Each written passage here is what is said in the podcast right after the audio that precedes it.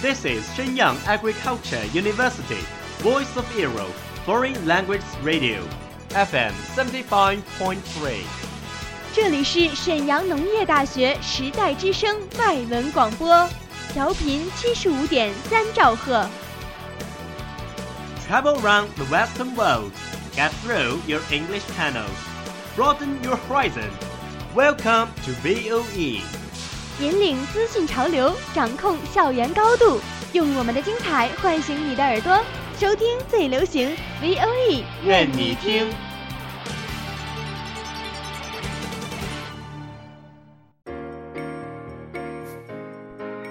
聆听音乐，享受人生，透过电影感知世界。Follow the music and movie, find out your dreams.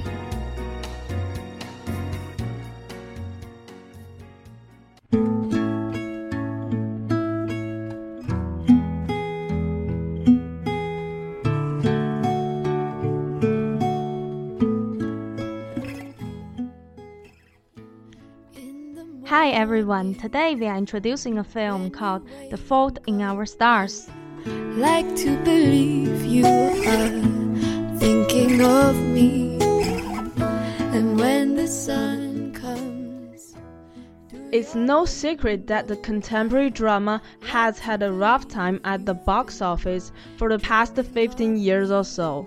As franchise movies, high concept comedies, and family pictures have started to dominate Hollywood's business model, movies about regular people living regular lives in the world we live in now have become a scarce commodity at the multiplex.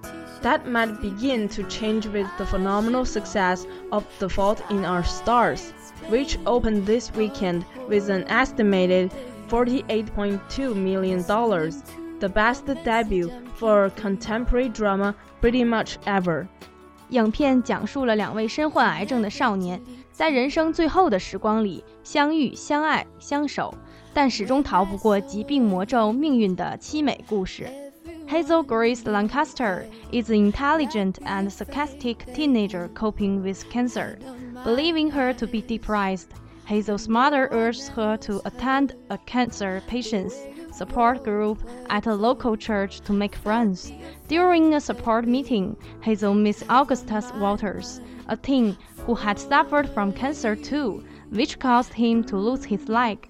The two bond immediately after the meeting, and Augustus invites Hazel to his house, where the two bond over their similar interests and views on cancer. Before departing, the two agree to each other's favorite novels. Hazel recommends to Augustus An Imperial Affliction, a novel about a cancer stricken girl named Anna that parallels Hazel's own experience. After Augustus finishes reading her book, he's frustrated upon learning that the novel ends abruptly without a conclusion. Hazel explains the novel's mysterious author, Peter Van Houten, had retreated to Amsterdam following the novel's publication and has not been heard from since.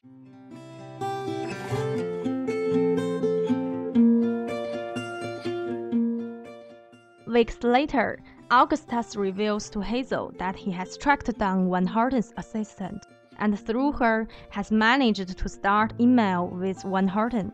Hazel writes to Van Houten with questions regarding the novel's ending, to which Van Houten replies, explaining that he can only answer Hazel in person. Later, Augustus surprises Hazel with tickets to Amsterdam, and they start to plan a trip. Accompanied by Van Houten's assistant, Hazel and Augustus visit the Anne Frank's house. Hazel struggles to climb the many stairs and ladders leading up to the attic due to her lungs. But by the end of the tour, Augustus and Hazel shared a romantic kiss, followed by applause from the other tourists in the attic. The next day, Augustus confesses that a recent PET scan revealed his cancer to have relapsed. Resolute, the two affirm their love and support for each other.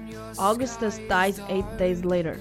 曾经的青春电影多为低成本的独立制作，明星刚出道时的青涩演技，用本色表演来讲述亲身的经历，简单却不简陋，叛逆里透着执着。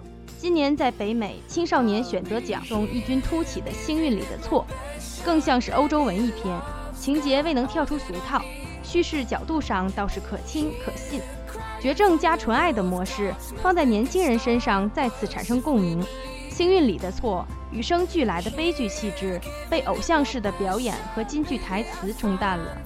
死亡本就是最原始的煽情，但是美国人则有种大大咧咧的救赎和解脱。未曾体会沉重之前，就已经放下了。The Fault in Our Stars was inspired by a girl named Esther Earle, but the character of Hazel was mainly imagined by the author John Green. I was good friends with a young woman named Esther Earl who died of cancer in 2010 when she was 16.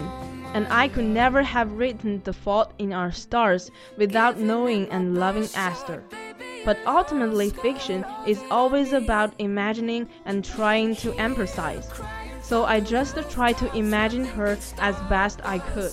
I'm sure there's a lot of stuff I got wrong, but the fundamental emotional experience of being a person who is living with illness and disability, but not wholly defined by illness, I think that pretty universal.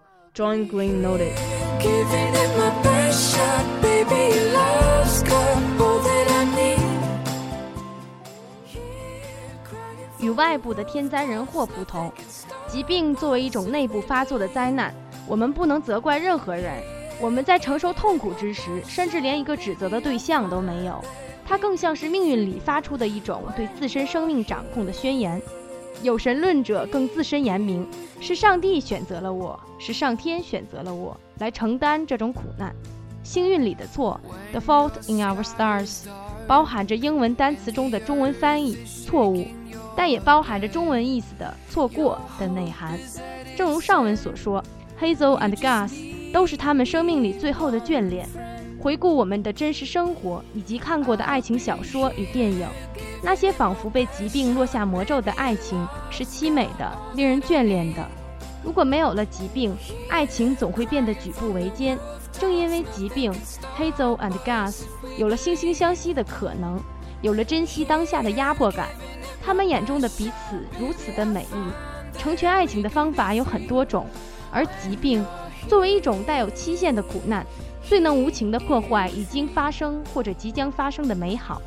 我们在描绘幸福的时候，总是词汇贫乏，甚至我们不屑于描绘幸福，而人类却非常善于描绘各种不幸，仿佛在这个世界上，苦难总是以出其不意的形式出现。我们总是尝试着去预告它，克服对它的恐惧。It's just another night, and I'm staring at the moon. I saw a shooting star. 个人感觉比电影剧情更出色的是电影的配乐。今天给大家带来的是 Ed Sheeran 的《All of the Stars》，作为电影的结束曲，《All of the Stars》就如同是给 Gus and Hazel 爱情的挽歌。而才华横溢的英国创作才子 Ed Sheeran 自然就稍有阴郁的嗓音，更是将歌曲发挥得淋漓尽致。Please enjoy. Goodbye. Bye. miles away from seeing you. But I can see the stars from America. I wonder, do you see them too? So open your eyes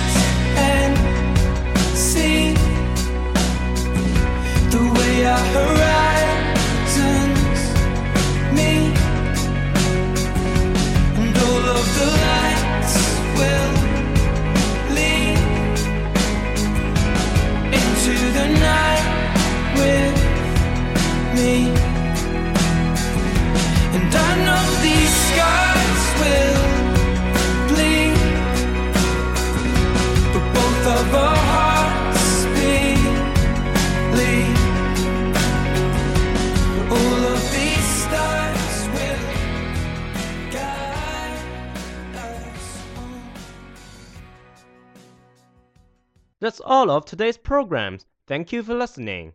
如果你喜欢我们的节目，我们同时开通了三个网络平台，您可以同时在荔枝 FM、喜马拉雅、iTunes Store Podcast 同时搜索 VOE 外文广播电台，为您呈现精彩往期节目。我们下期再见。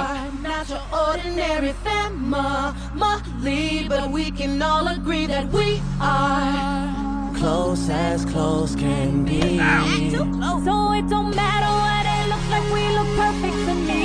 We got every kind of love, I feel so lucky indeed. They can keep on talking, it don't matter to me. Cause we are, we are.